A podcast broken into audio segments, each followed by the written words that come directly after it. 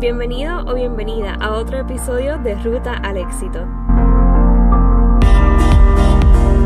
El podcast que te acompañará camino a la universidad o a donde sea que te dirijas luego de la escuela superior.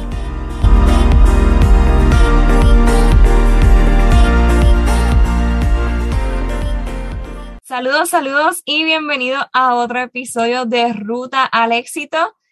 Soy Shail Marie y estoy aquí con nuestra hermosa y brillante consejera Indra Robles, fundadora de Career and College Advisory Center. Otro día más para darle tips de las cosas que deben hacer para prepararse en ese camino hacia la universidad y cuando se gradúen de su escuela superior.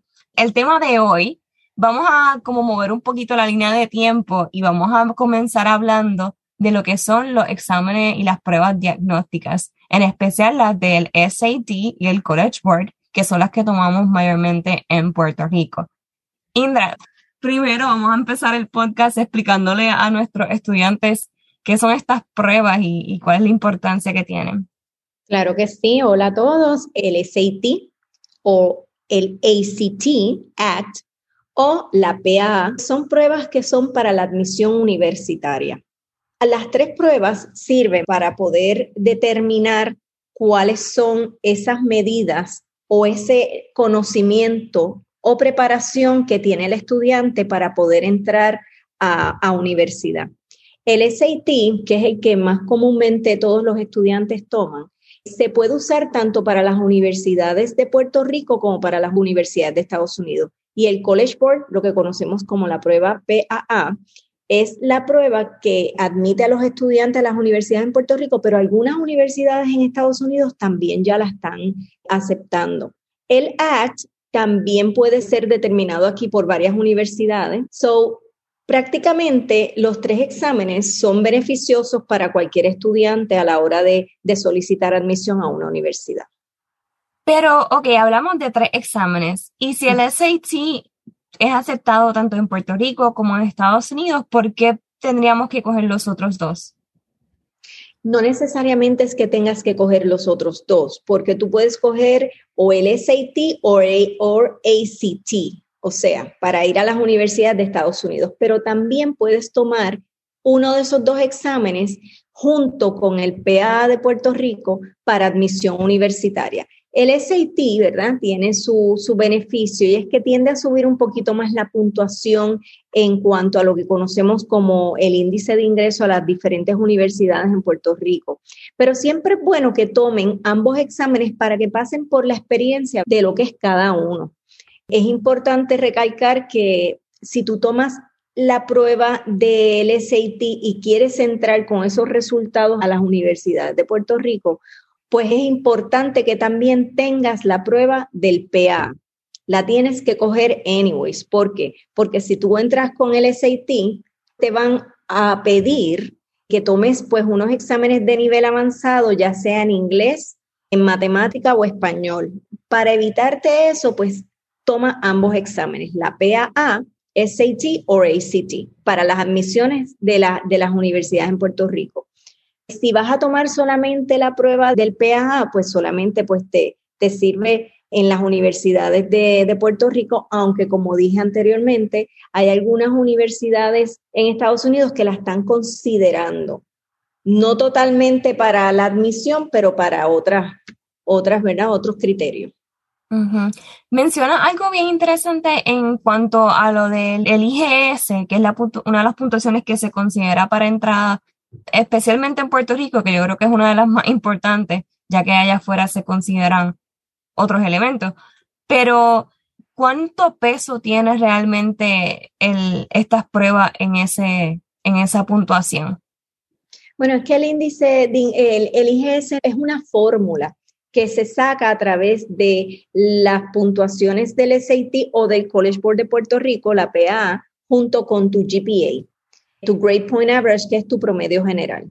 Ese, pues se hace una fórmula, ¿verdad? Que sacas y con eso es que te dejan saber si eres admitido a la universidad y si eres también posible candidato para recibir algún tipo de ayuda económica. ¿Cuánto es una buena puntuación para el SAT y cuánto es una buena puntuación para los otros exámenes? Mira, todo depende de la universidad que el estudiante vaya a solicitar. Ahora, si nos vamos a dejar llevar solamente por las universidades top, top, como las que conocemos Ivy League o las Tier Ones, que son, ¿verdad? Por ejemplo, Harvard, UPenn, Columbia, que son pues bien, bien difíciles de entrar, pues una puntuación para ellos así, ¿verdad? Buena sería 1400, 1500. La puntuación más alta es de 1600 pero todo depende de la universidad donde tú quieras entrar. Y más ahora, ¿verdad? Que con esto de la pandemia, muchas universidades se han ido, es opcional si quieres tomar el SAT o no. Pero mi recomendación es que siempre pasen por el proceso de tomar el SAT, porque muchas universidades, si tú tomas el SAT, aunque la universidad sea test optional, te lo pueden considerar para darte también más ayuda económica, dependiendo de la puntuación, obviamente, que, que, saques. Así que realmente no hay como que un, bueno, debe haber un mínimo, ¿no? Pero tampoco es como que hay un mínimo general o, un puntuaje bueno general, sino que mientras más demandantes sean los requisitos de la universidad, pues más, más alto debe ser tu puntuaje. Bueno, obviamente si tú vas a solicitar a, a estas universidades que son bien selectivas, pues ellos se dejan llevar mucho por, por estos exámenes estandarizados porque pues la mayoría de los estudiantes que entran a esa universidad tienen casi siempre perfiles estudiantiles bien parecidos. Tienen cuatro puntos más, tienen actividades extracurriculares bien diversas y bien fuertes, ¿verdad? Para ser considerados para, para la entrada. Tienen un sinnúmero de criterios muy parecidos. So, para ellos determinar esa diferencia, lo hacen más a través de, del SAT. Ahí es donde ellos se dejan llevar, por eso es que son tan exigentes a la hora de, de determinar ¿verdad? la entrada de un, estudiante. Súper, qué interesante, de verdad. Sí, exigen un poquito más, correcto. No se preocupe la persona, los estudiantes que nos estén escuchando, porque nosotros vamos a hablar un poquito más de cuáles son esas diferencias si tú quieres estudiar aquí en Puerto Rico, si te interesa estudiar en Estados Unidos. Todo es súper posible. También vamos a hablar sobre la ayuda financiera. Vamos a tocar todos esos panoramas en los próximos episodios. Pero me interesa saber también cómo eso realmente nivela a un estudiante, por ejemplo, que, que no tenga tan buenas notas. Obviamente, a estas universidades que estamos hablando, que son de, de altas expectativas y altos estándares, pues es difícil realmente competir porque es que tienes que tener buenas notas y buenos puntos en los exámenes y tienes que tener otras características pero para universidades que no son tan competitivas, ¿cómo puede esto nivelar pues ese IGS? Lo que pasa es que las universidades de, Estados Unidos no se dejan llevar por el IGS, eso son solamente las universidades aquí en Puerto Rico. ¿ok? Eh, que pues a través de ese SAT College Board y sus notas, pues es que aquí es que se dejan llevar por una fórmula que cada universidad tiene para, para entrada a los estudiantes. Todo depende, no es que es un balance de todo, o sea, porque a lo mejor tú no tienes los cuatro puntos que tiene algún estudiante que solicitó contigo a X universidad, pero tienes 3.7, un ejemplo, y a lo mejor, sin embargo, tu entrevista universitaria fue mejor que el estudiante que tiene cuatro puntos. Eh, por otro lado, también depende mucho de las cartas de recomendación que te puedan hacer eh, tus maestros, tus actividades extracurriculares. Todo es un balance. O sea, hay muchas universidades que balancean pues esa, ese perfil estudiantil. Por lo que no nos podemos, ¿verdad? Si no son estas top, top schools, universidades, pues no, las otras son un poquito más flexibles en el sentido que son más objetivas a la hora de hacer una admisión universitaria. Ok, entiendo. ¿Cuándo son las mejores fechas para comenzar a tomar ese primer examen? Sabemos que sí se pueden tomar más de una vez, pero ¿cuándo sería el momento ideal para tomar el primero? Yo diría que de enero en adelante del año junior de ellos en escuela superior, en grado 11. Perfecto. De este segundo semestre en adelante. ¿Y hasta cuántas veces lo pueden repetir si fuese necesario? Yo recomiendo que no más de tres veces. Estos exámenes se dan en distintas fechas durante el año. ¿Nos podría explicar un poco las fechas que van a estar, en que se van a estar dando estos exámenes en, ahora en octubre, noviembre y diciembre? Bueno, las fechas para este semestre del SAT son, o, o sea, las fechas de examen son octubre 2, noviembre 6 y diciembre 4. Y ya los repasos, pues ya los estamos comenzando. Y ya el próximo repaso que tengo pues disponible va a ser para el examen de noviembre 6, comenzando el repaso en octubre 2, para ese examen de noviembre 6. Qué bueno que tocas el tema de los repasos. Es uno de los servicios que ofrece Career and College Advisory Center. Indra da los repasos, obviamente, para que podamos prepararnos en, lo intelectual, pero también en lo emocional para tomar los exámenes. Pero, ¿nos puedes contar un poco por qué debemos prepararnos y qué pasa en esos repasos? O sea, ¿cuál es la, logística de, de tomar ese repaso? Bueno, pues la importancia de tomar estos repasos es volver a refrescar o volver a caer en tiempo en ciertos tópicos o en ciertos temas que ya anteriormente los estudiantes han dado en sus grados 9, 10, como ¿verdad? parte de álgebra, parte de geometría, si estamos hablando en la parte matemática.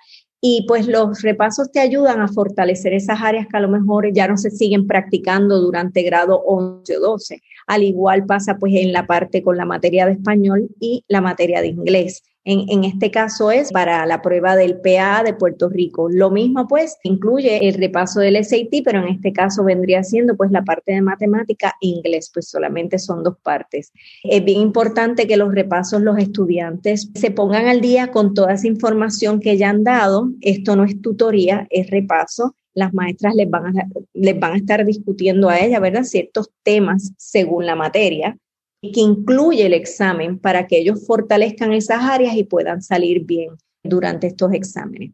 Sí, pero está súper chévere porque así uno puede identificar qué cosas uno necesita buscar refuerzo, que tienes que repasar con anterioridad y no esperas a que llegue el día del examen para, para poder descubrir eso, porque entonces tendrías que volverlo a tomar si no sales muy bien. Eso me parece, me parece muy, o sea, muy inteligente de una persona que toma el repaso. Correcto. ¿Y qué tipo de material y qué temas vienen en estos exámenes? ¿Cómo son los ejercicios que uno va a tomar? La prueba de admisión universitaria de Puerto Rico, la PA, contiene matemática, español e inglés.